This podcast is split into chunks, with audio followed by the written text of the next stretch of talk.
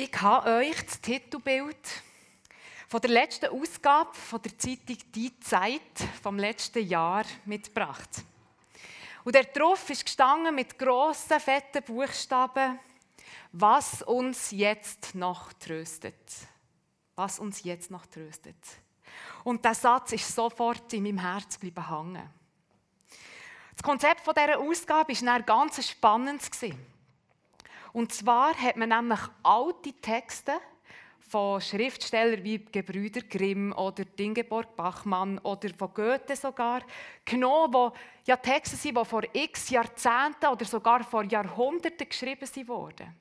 Und man hat diese Texte dann unter ganz aktuelle Fragestellungen zum Weltgeschehen von heute gedruckt. Und wisst ihr, was das Spannende war? Hat man es nicht gewusst, in ganz vielen Texten hat man nicht angemerkt, außer natürlich die Sprache zum Teil ein bisschen anders ist, aber inhaltlich hat man nicht gemerkt, dass die Texte schon Jahrzehnte oder Jahrhunderte alt sind. So klar haben sie Bezug genommen zu den aktuellen Fragen, wo wir als Gesellschaft heute drinstehen. Und das Trostgefühl, so erkläre ich mir es immer, dass der Titel, ist aus dem heraus entstanden, zu merken, hey, Geschichte wiederholt sich. Die Menschheit, die Gesellschaft, die entwickelt sich zwar weiter, aber irgendwie bleiben die zentralen Fragestellungen vom Leben ähnlich oder sogar gleich. Alte Texte, wo ich sage jetzt ganz bewusst nicht Antworten geben, sondern wo wie Hilfestellung sind, wo uns Richtung geben und Anweisung sind, bei ganz aktuellen oder zu ganz aktuellen Fragen vom Leben finden wir auch noch niemand anders. Das ist jetzt eine Quizfrage. Ja, klar, in der Bibel. Und wir wollen heute Morgen so einen Hoffnungstext zusammen anschauen, wo ich glaube, er hat bis heute noch er hat bis heute Relevanz. Und es ist auch ein Text, der schon früher ganz viele Leute tröstet und es auch noch heute immer noch tut.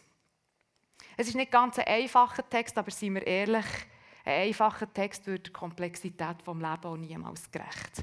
Unser Text steht im Buch vom Prophet Jesaja. Es ist das Kapitel 60. Wir werden nicht das ganze Kapitel lesen, auch aus Zeitgründen und weil es eben nicht geht, in diesem Rahmen alles zu erklären. Aber ich möchte euch einladen, auch ein bisschen herausfordern, eure Verantwortung wahrzunehmen. Ähm, leset mal das ganze Kapitel und lasst euch dort inspirieren. Ich möchte kurz noch den Kontext geben, dass wir verstehen, in was für eine Zeit der Text geschrieben oder gesagt wurde. Wir sind etwa im Jahr 600, 700 vor Christus. Die ersten Israeliten sind damals aus dem Exil in Babylon zurückgekehrt, wo ein Teil vom Volk Israel ist verschleppt wurde. Die Rückkehrer sind auf ein ausgemergeltes und immer noch halb zerstörtes Land getroffen.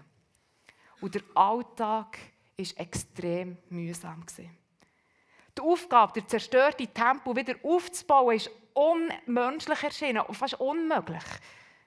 Und diejenigen, die im Land geblieben waren, haben ihre Liebe, Mühe und Not gehabt, die Rückkehrer zu akzeptieren und mit ihnen zu Schlag zu kommen. Es hat viel Unruhe gegeben und viel Unfrieden. Und der eine oder andere, so kann ich mir vorstellen, wird sich gefragt haben, wo führt das alles noch her? Und in diese schwierige Situation ruft der Prophet Jesaja nicht direkt den Leuten zu, wie der Text jetzt geschrieben ist, sondern er ruft der Stadt Jerusalem zu. Wir lesen zusammen aus dem Buch Jesaja, Kapitel 60, die ausgewählten Verse. Ihr könnt sie oben mitlesen oder ihr könnt einfach die Augen zumachen und mal hören. Es geht nicht darum, dass wir alle Verse jetzt ähm, speichern, sondern dass wir mehr so uns überlegen, was ist das für ein Stimmungsbild. Steh auf und leuchte, denn dein Licht ist gekommen und die Herrlichkeit des Herrn erstrahlt über dir. Denn die Erde ist von Finsternis zugedeckt und die Völker liegen in tiefer Dunkelheit, aber über dir strahlt der Herr auf. Man kann seine Herrlichkeit über dir schon erkennen. Völker strömen zu deinem Licht Mächtige Könige kommen zum Glanz, der über dir aufgeht. Sieh dich um. Alle versammeln sich und kommen zu dir. Deine Söhne kommen aus fernen Ländern, deine Töchter werden auf den Armen getragen. Du wirst es sehen und deine Augen werden leuchten. Dein Herz wird vor, Freude hüpfen und weit werden, wenn dir die Reichtümer der Meeresländer zufallen und die Schätze der Völker in dein Land strömen. Fremde, König, Fremde bauen deine Städte wieder auf und ihre Könige werden dir dienen. Denn auch wenn ich dich in meinem Zorn geschlagen habe, habe ich doch durch meine Gnade Erbarmen mit dir. Deine Tore sollen immer offen stehen und weder bei Tag und bei Nacht geschlossen werden. Denn durch sie werden die Reichtümer der Völker einziehen und ihre Könige zu dir gebracht werden. Denn die Völker und Könige, die dir nicht dienen wollen, werden zugrunde gehen und völlig vernichtet werden. Der Reichtum des Libanons wird dir gebracht werden, Zypresse, Ulme und Edelpinie. Sie werden mein Heiligtum verschönern, denn ich werde die Städte meiner Füße verherrlichen. Ich werde deine Bronze, gegen Sil äh, deine Bronze gegen Gold austauschen, dein Eisen gegen Silber, dein Holz gegen Bronze und deine Steine gegen Eisen. Frieden setze ich als Wächter über dir ein und Gerechtigkeit soll über dir wachen. Gewalt wird es in deinem Land nicht mehr geben. Zerstörung und Verderben werden in deinem Land ein Ende haben. Dann nennst du deine Mauern Rettung und deine Tore Ruhm. Am Tag wirst du weder das Licht der Sonne brauchen, noch wird dir der Glanz des Mondes leuchten, denn der Herr, dein Gott, ist dann dein ewiges Licht und dein strahlender Glanz. Deine Sonne wird nicht mehr untergehen und dein Mond nicht mehr verschwinden, denn der Herr wird dein ewiges Licht sein. Die Tage deiner Trauer sind dann vorbei bis hierher.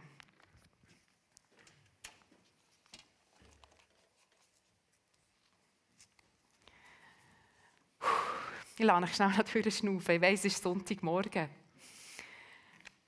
Wenn ihr jetzt einen Text in Farbe müsstet malen, was, was würde es für ein Bild geben? Was für Farben würdet ihr wählen? Wir haben von Gold gehört, von Licht, von Frieden. Und stellt euch mal vor, in welchem Kontrast die Stadt Jerusalem hier im Text beschrieben wird. Im Gegensatz zu dem Zustand, wo die Leute gerade drinnen haben gelebt Was für eine Aussicht können sie hier präsentiert? Was für eine Zukunft wird ihnen vor Augen gemalt? Jerusalem, scheint der Prophet Jesaja zu rufen. Weisst du was, Jerusalem? Du hast eine Zukunft. Eine gute Zukunft liegt vor dir. Leute von Jerusalem, ruft ihr den Menschen zu. Vor euch liegt eine goldige Zukunft. Es ist, als möchte der Prophet sagen, gebt nicht auf. Habt durch. Es ist kein billiges, es ist nicht so schlimm, es kommt schon gut. In Vers 2 bezieht sich das auf die Situation, wo die Menschen jetzt drin sind, als möchte Jesaja sagen. Mag es noch so dunkel und düster und schwierig sein im Moment. Das ist nicht schön zu reden, das ist so. Das ist eine Tatsache. Aber das ist nicht das Ende. Schau auf, steht in Vers 4. Hebt eure Augen auf und schaut um euch. Schaut nicht auf das, was ist, sondern auf, schaut auf das, was wird sein. Euch ist das Leben in Frieden und Fülle versprochen. All das erwartet euch. Wie ist es diesen Menschen ergangen, wo sie das gehört haben?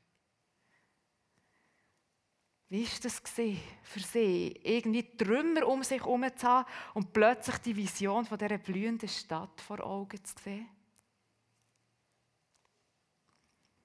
Wenn wir diesen Text heute Morgen lesen, gut 3000 Jahre nachdem er verfasst wurde, so dürfen wir wissen, das neue Jerusalem, das hier beschrieben wird, steht nicht einfach für den Wiederaufbau, für das menschliche Wiederherstellen von dieser Stadt, von diesem Land, wo die Leute damals daran gearbeitet haben. Sondern der Text, wie noch ganz viele andere auch im Alten Testament, sind prophetische Schriften, wo Gottes endgültige Ziel, was Gott final vorhat mit uns Menschen und seiner ganzen Schöpfung beschrieben. Und es ist wichtig, dass wir das verstehen. Der Text nimmt uns mit von der Gegenwart, die ersten Verse sind ja noch so in Gegenwart, in eine neue Welt. In eine neu gemachte, in eine wiederhergestellte Welt. Eine Welt, die keine Sonne und kein Mond mehr braucht, weil es sowieso immer hell wird sein, wo nämlich Gott, der Herr, das Licht der Welt, mitten in den Menschen wird leben und anwesend sein. Und das Licht der Welt, das wissen wir heute, damit ist Jesus Christus gemeint. In dieser Welt wird Frieden und Gerechtigkeit herrschen. Und es wird keine Gewalt mehr geben. In Paralleltexten steht, es wird keine Trauer mehr geben. Tränen werden abgewischt werden. Und es wird auch kein Tod mehr geben.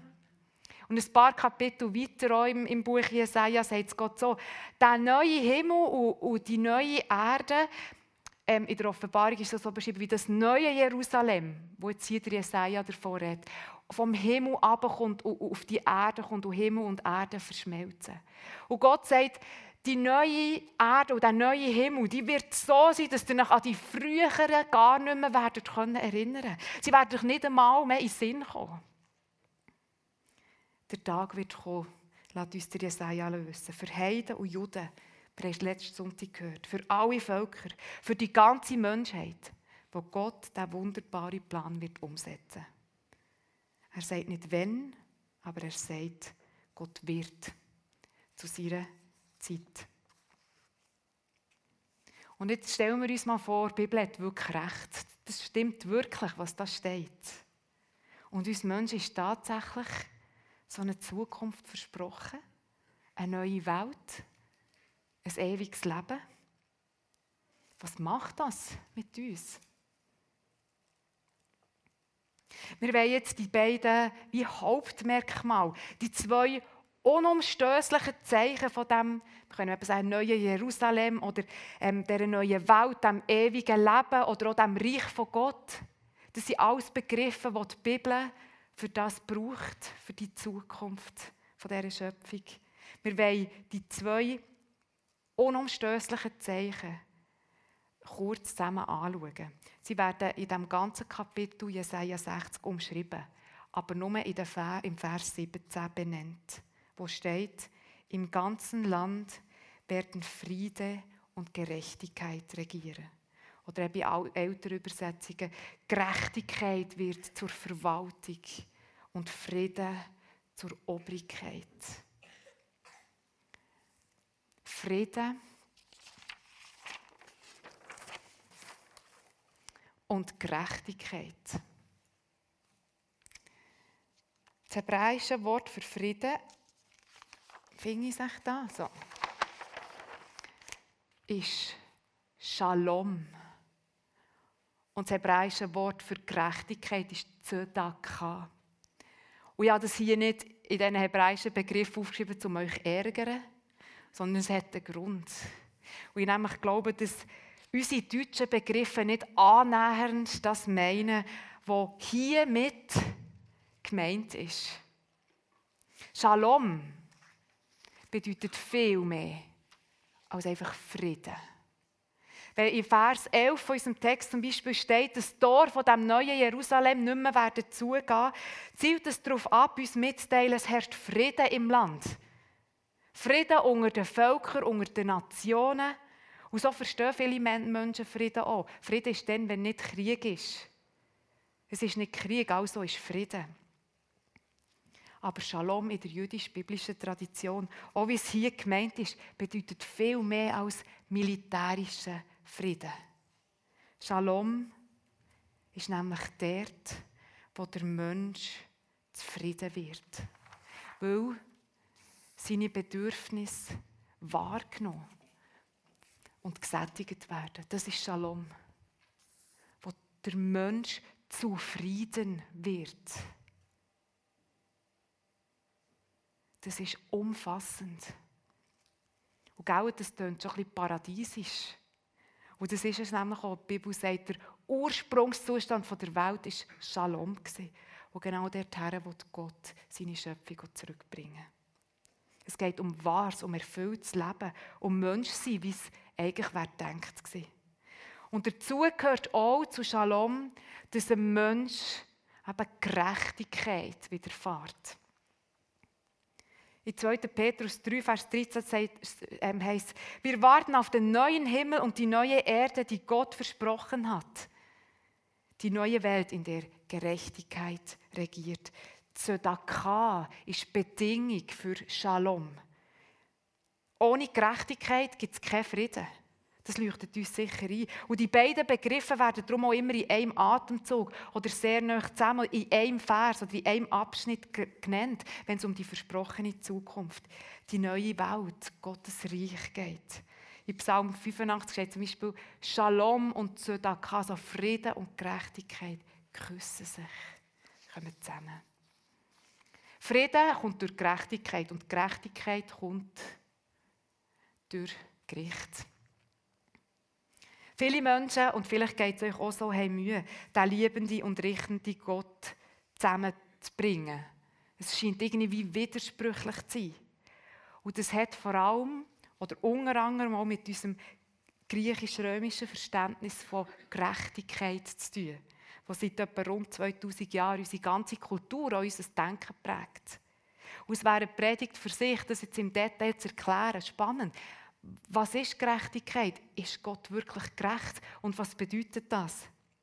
Ich kann heute Morgen es nur ganz kurz zusammenfassen. Das Wort Zedakah. Also die Gerechtigkeit, die Gott bringt, wird in 95 Prozent der Bibel zusammengebraucht mit Barmherzigkeit, mit Rettung und mit Freude. Der Richter ist im Hebräischen der Retter von dieser Welt. In nur 5%, wo das gebraucht wird, wird Zodaka in Verbindung gebracht mit Prüfen und Verurteilen. Zodaka, Gerechtigkeit, ist etwas Positives, was sich die Welt herbeisehnt. Unser europäisches Gerechtigkeitsverständnis ist sehr schuld- und leistungsorientiert. So um Kuyukwe, jedem das Seine, jeder überkommt das, was er verdient.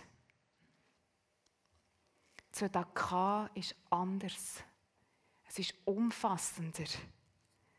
Die Gerechtigkeit, die Gott meint, orientiert sich nicht in erster Linie an Regeln und an Gesetzen, ist messend wertend. Ja, hier hat es gelangt, aber hier hm, es nicht, also gibt es eine Strafe. In der Maßstab von Zedakah ist das hier. Der Maßstab von Zedakah ist Gemeinschaft. Zedakah bedeutet, niemand darf draußen bleiben. Wo Zedakah, Gerechtigkeit im biblischen Sinn herrscht, haben alle Menschen vollen Anteil am politischen, am wirtschaftlichen, am kulturellen und am religiösen Leben. Niemand ist am Rand, sondern wer ausgrenzt ist, wird reingeholt. Niemand wird verloren gehen. Das ist Zedakah. Wer am Rand ist, dem wird Recht verschafft, der wird reingeholt in die blühende Gemeinschaft. Das ist das, was Jesus gemacht hat.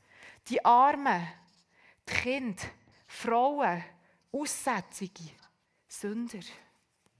Das ist Gerechtigkeit, das ist Zedakah. Shalom und Zedakah, das sind die grossen beiden Ziele wo Gott für uns Menschen und die ganze Schöpfung hat. Und der Tag wird kommen, sagt die Bibel, wo Gott alles Böse, wo Shalom und Zedakah bedroht, endgültig wird vernichten. Shalom ist das unverwechselbarste Zeichen für Gottes Gegenwart. Sein Dasein unter uns Menschen. In Zukunft. Vollendet. In der neuen Welt. Im ewigen Leben. Aber, und das ist eben der Unterschied zwischen uns und den Menschen, die zu der Zeit vom, in dem alten Jerusalem zu der Zeit von Jesaja gelebt Für uns ist der Text nicht einfach Zukunftsmusik, die uns auf etwas vertröstet, das dann irgendeinisch mal wird sein. Wo in der Zwischenzeit, und ich weiss, dass das viele von euch wissen, hat sich nämlich ein Teil von diesem prophetischen Wort schon erfüllt. Nein, nicht das neue Jerusalem ist abgekommen. Wir leben auch immer noch in der alten Welt. Aber das Licht der Welt, das in Vers 1 angekündigt wurde, ist gekommen. Die Rettung der Welt hat angefangen. Gottes Plan, Gott fängt an, seinen Plan auszuführen. Jesus Christus ist zu uns Menschen gekommen.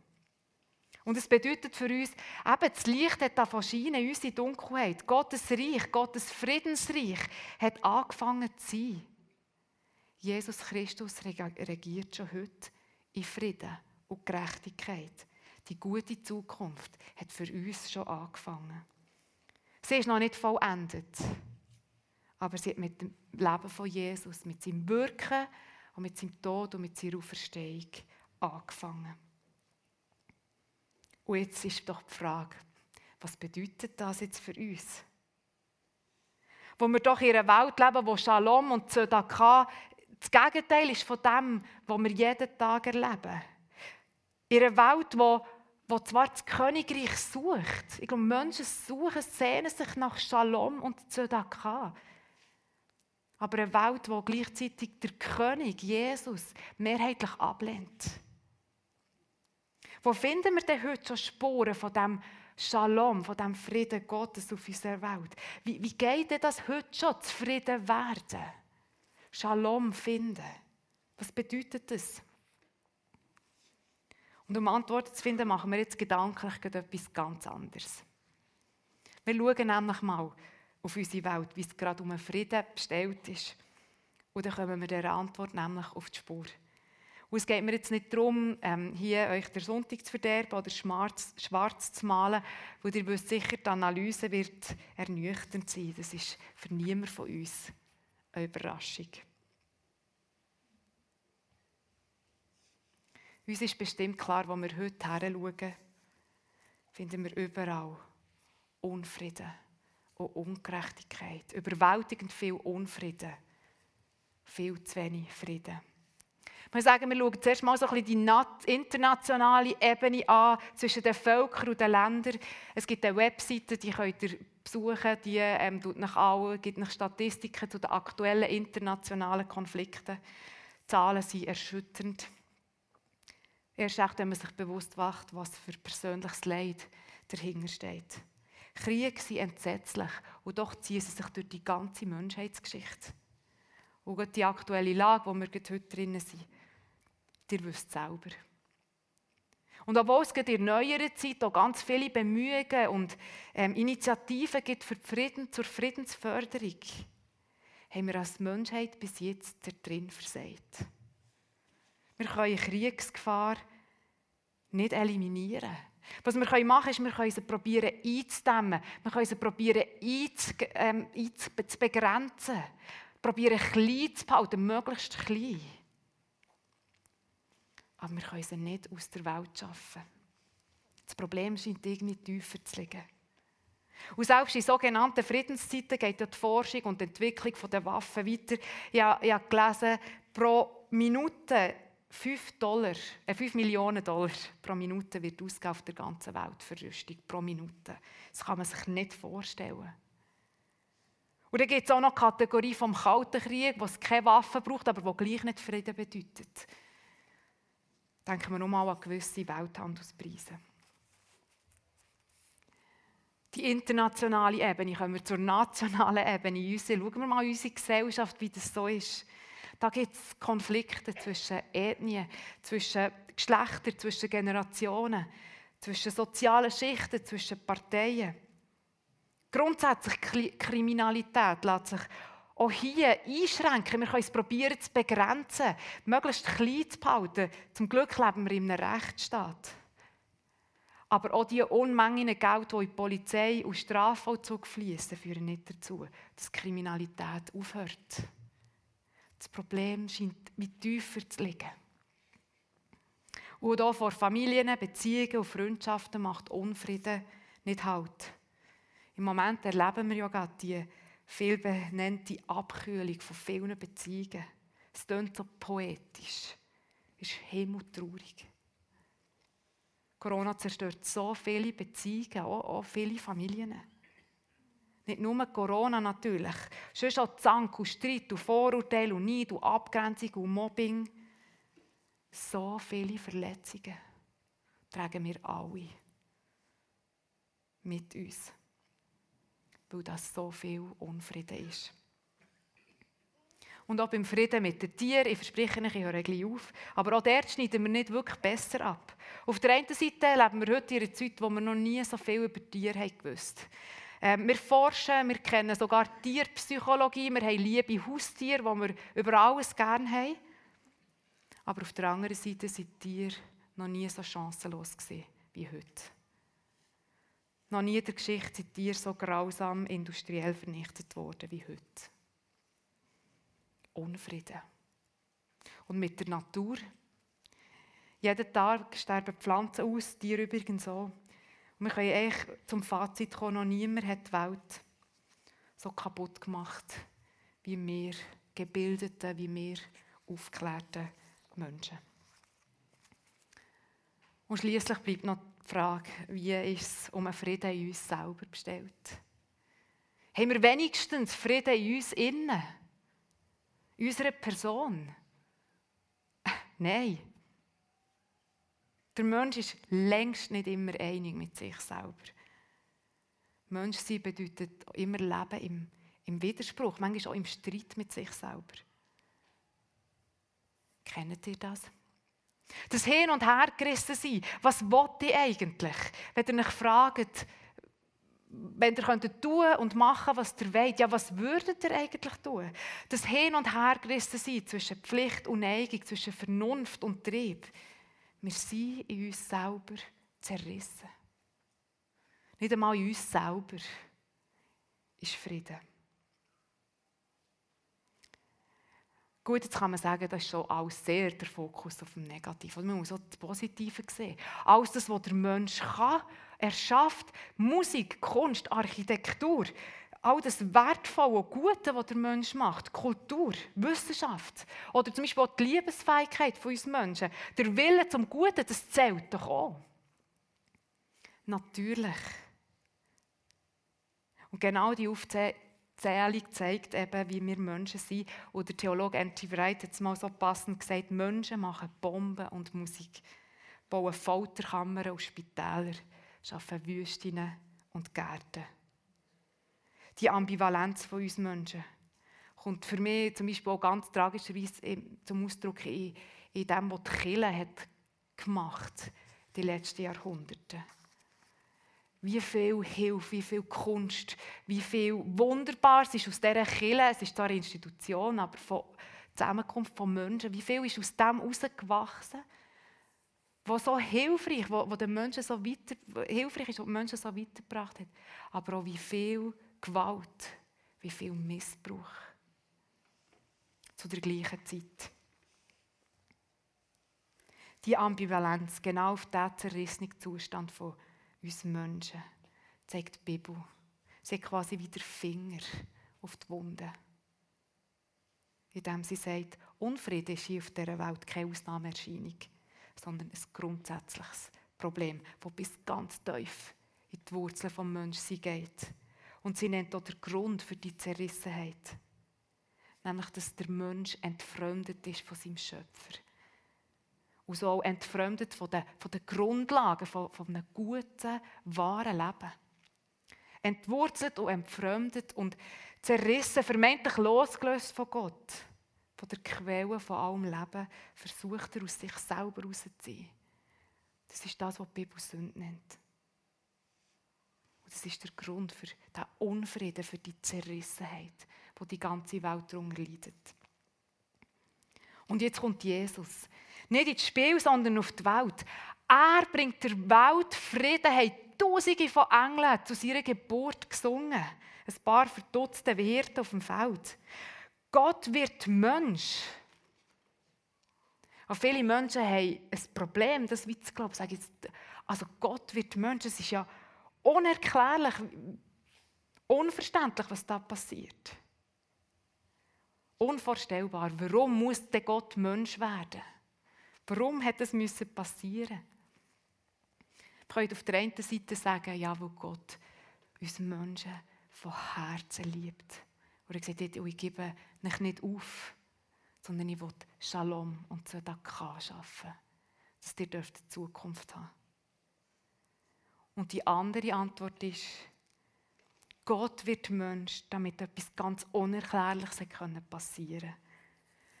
Da wächst jetzt ein Mensch auf. Der Gero hat es vorhin gesagt, von einem kleinen Kind wächst ein Mensch auf, wo Gott nicht entfremdet ist.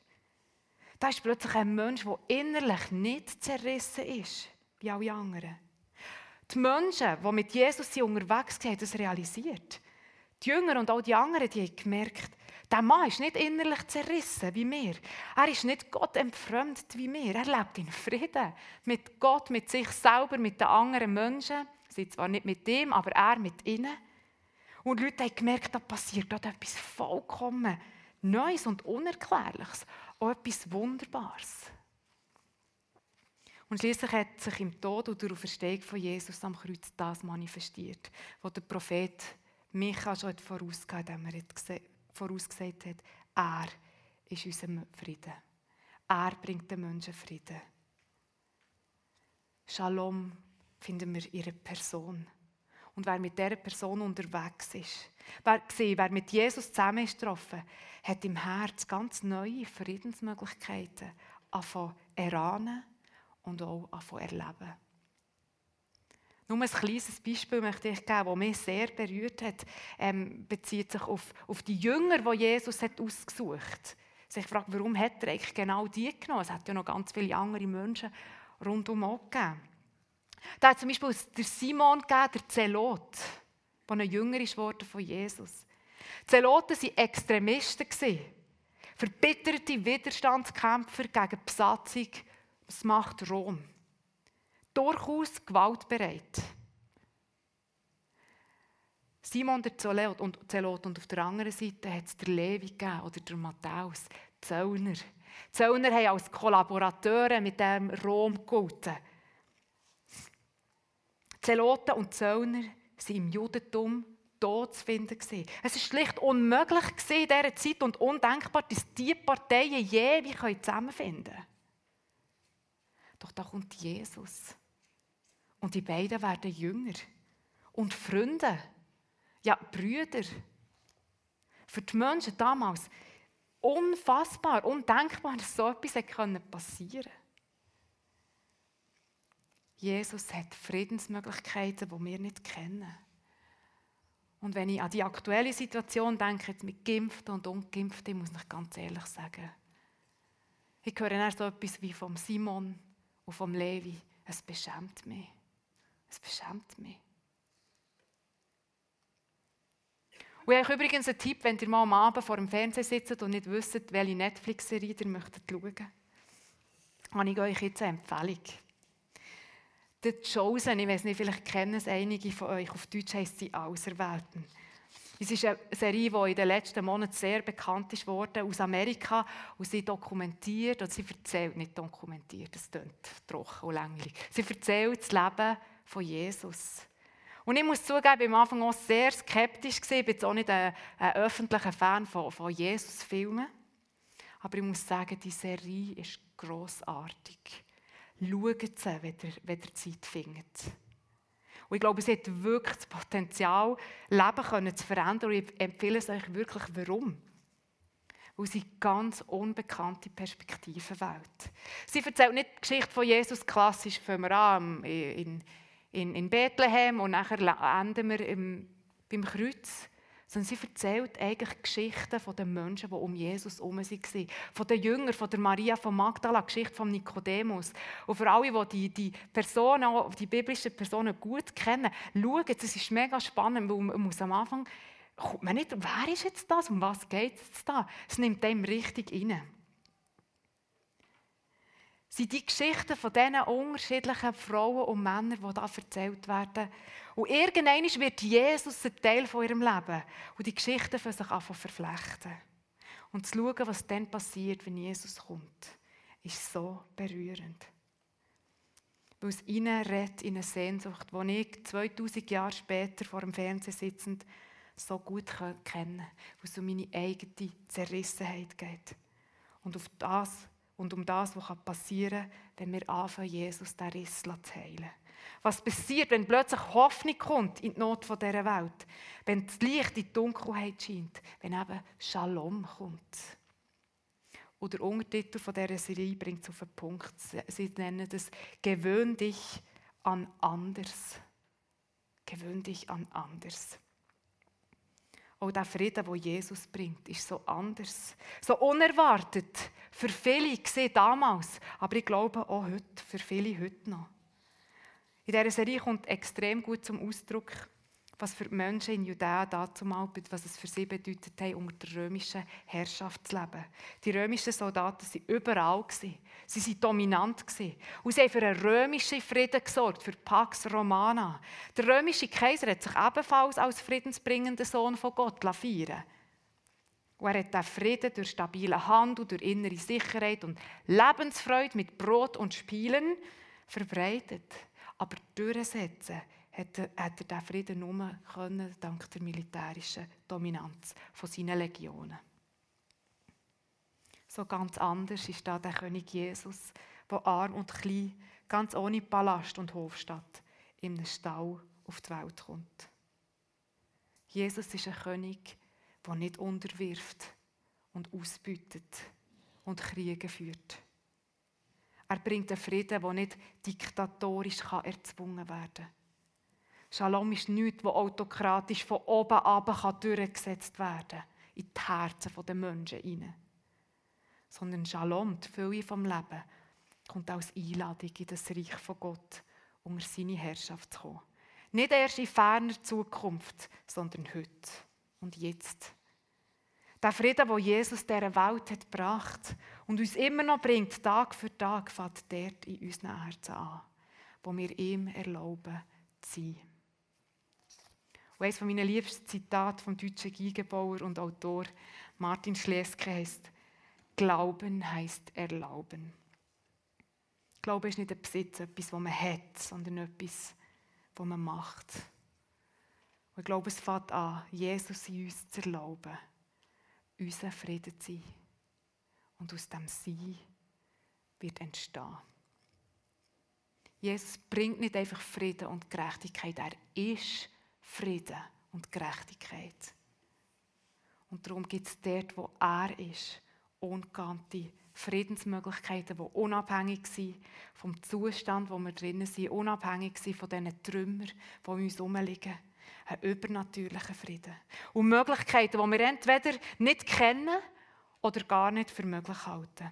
Wo es verhärtete Fronten gibt, auch gerade in Bezug auf das, was in unserer Gesellschaft passiert was vielleicht in unseren Familien passiert, was in unseren Gemeinden passiert, in unseren Ehen, in unserem Job.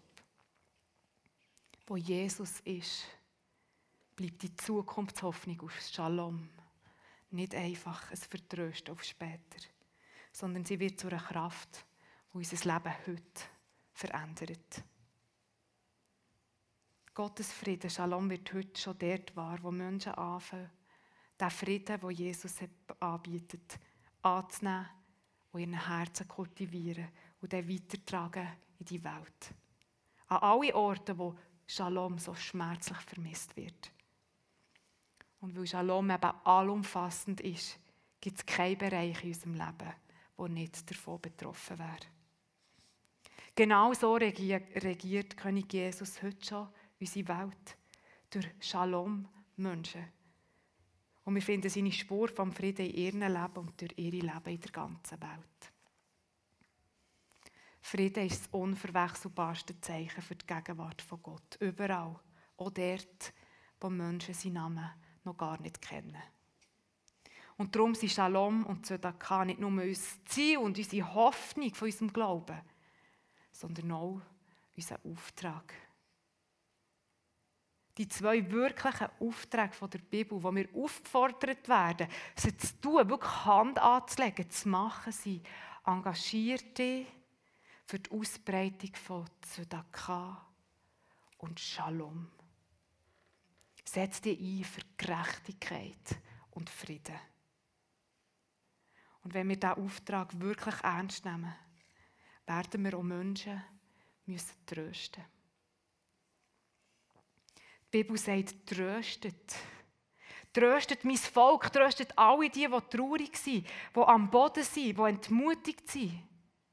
Bis ein Ermutiger hilft mir, dass die Menschen wieder aufstehen und wieder weitermachen können. Der Martin Luther hat gesagt, das Trost ist das Amt von jedem Christ. Jede und jeder hat das. Und dazu hat der deutsche Theologe Siegfried Zimmer gemeint, und ihr könnt selber prüfen, ob das stimmt oder nicht. Er hat gesagt, es gibt ein Gradmesser, der unbestechlich ist. Wie gut du kannst trösten, zeigt, wie geistlich du bist. Wie du tröstest, zeigt, wer du bist. Amen.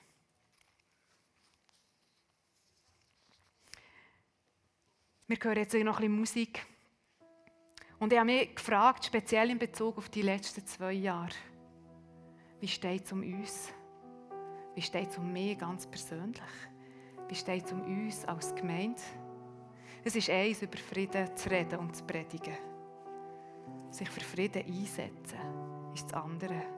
Wir sind herausgefordert. Stand auf und leucht. Stand auf und schien bis es Licht für andere. Ringen wir um den Frieden Gottes auch in uns. Unsere Ambivalenz, das Zerrissensein, verschwindet nicht einfach dann, wenn Jesus das darf heilen, vergeben und erlösen. Es ist ein lebenslanger Prozess. Ich frage mich nach zwei Jahren Pandemie, welches Echo tönt von der Stimme der Gemeinde von Jesus in unserer Gesellschaft? Eine Stimme vom Frieden und von der Gerechtigkeit, von der Hoffnung, von der Zukunft. Haben wir es geschafft, zu trösten? Oder zweifeln wir selber an diesen Friedensmöglichkeiten, die Jesus hat? ringen wir auch immer wieder um die hoffnungsvolle Sicht auf unsere Welt, die die Bibel davon erzählt, davon erzählt auch wenn es um uns herum dunkel ist. Wir sind herausgefordert.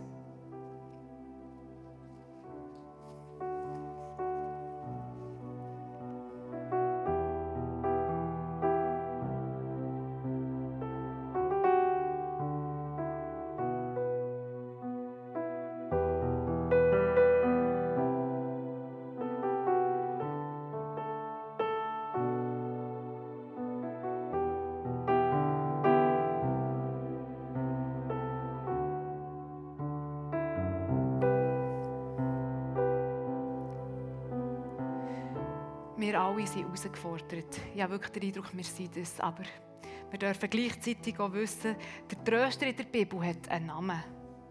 Und sein Symbol ist die Taube, das ist das Zeichen vom Frieden. Es ist der Heilige Geist, der in die Herzen von denen ausgossen ist, die ihn glauben. Und bevor Jesus zurück ist zum Vater, um das neue Jerusalem eben vorzubereiten, hat er seinen Jüngern versprochen, den Tröster zu schicken. Und er hat ihnen gesagt, was ich euch zurücklasse, ist Frieden. Ich gebe euch meinen Frieden, einen Frieden, wie ihn die Welt nicht geben kann. Lasst euch durch nichts in eurem Glauben erschüttern und lasst euch nicht ermutigen. Johannes 14, Vers 27. Lasst uns zusammen noch beten. Oh, Vater im Himmel, ich danke dir von ganzem Herzen dass du ein Ja hast für uns und dass du uns Menschen so sehr hast geliebt. Dass du deinen Sohn Jesus hast geschickt, dass wir dürfen eine Zukunft haben. Dass wir dürfen in die Zukunft schauen und dürfen wissen, da wartet Shalom und Zedakah, da wartet der Ort vom Frieden auf uns. Und du weißt auch, Jesus, was im Moment die Situation ist, wo wir drinnen sind. Du siehst die Trümmer um uns herum die Schwierigkeiten, die wir drinnen stecken, die Herausforderungen, wo wir dran sind, wirklich so Friedensmenschen, so Shalom-Menschen zu sein in deinem Namen. Du weißt, wie schwierig das, ist im Moment und wie es uns vielleicht auch an Weisheit fällt und wir gar nicht genau wissen, wie sollen wir. Du siehst die Herausforderungen, die in der nächsten Woche auf uns warten, die vielleicht auf eine andere Art den Shalom, den Frieden bedrohen. Danke dürfen wir wissen, bist du mit uns. Du bist das Licht, das unsere Dunkelheit scheint. Und du kommst mit uns, selbst an die feistersten und die dunkelsten Orte dieser Welt. Es gibt keinen Ort, wo du nicht bist, Jesus. Danke dir von Herzen, dass wir Zuversicht haben dass du mit uns kommst in die nächste Woche. Dass du uns segnest, uns stärkst, uns das gibst, was wir brauchen, um diesen Herausforderungen eben standhaben Und ich möchte euch, liebe Gemeinde, jetzt einfach segnen mit diesen ersten zwei Versen aus dem Johannes, Vers, äh, Jesaja 60, Vers 1 und 2. Mach dich auf und werde Licht, denn dein Licht kommt und die Herrlichkeit des Herrn geht auf über dir. Denn siehe, Finsternis bedeckt das Erdreich und dunkel die Völker. Aber über dir geht auf der Herr und seine Herrlichkeit erscheint über dir. Seid gesegnet mit diesen wunderbaren Worten von unserem Gott. Amen.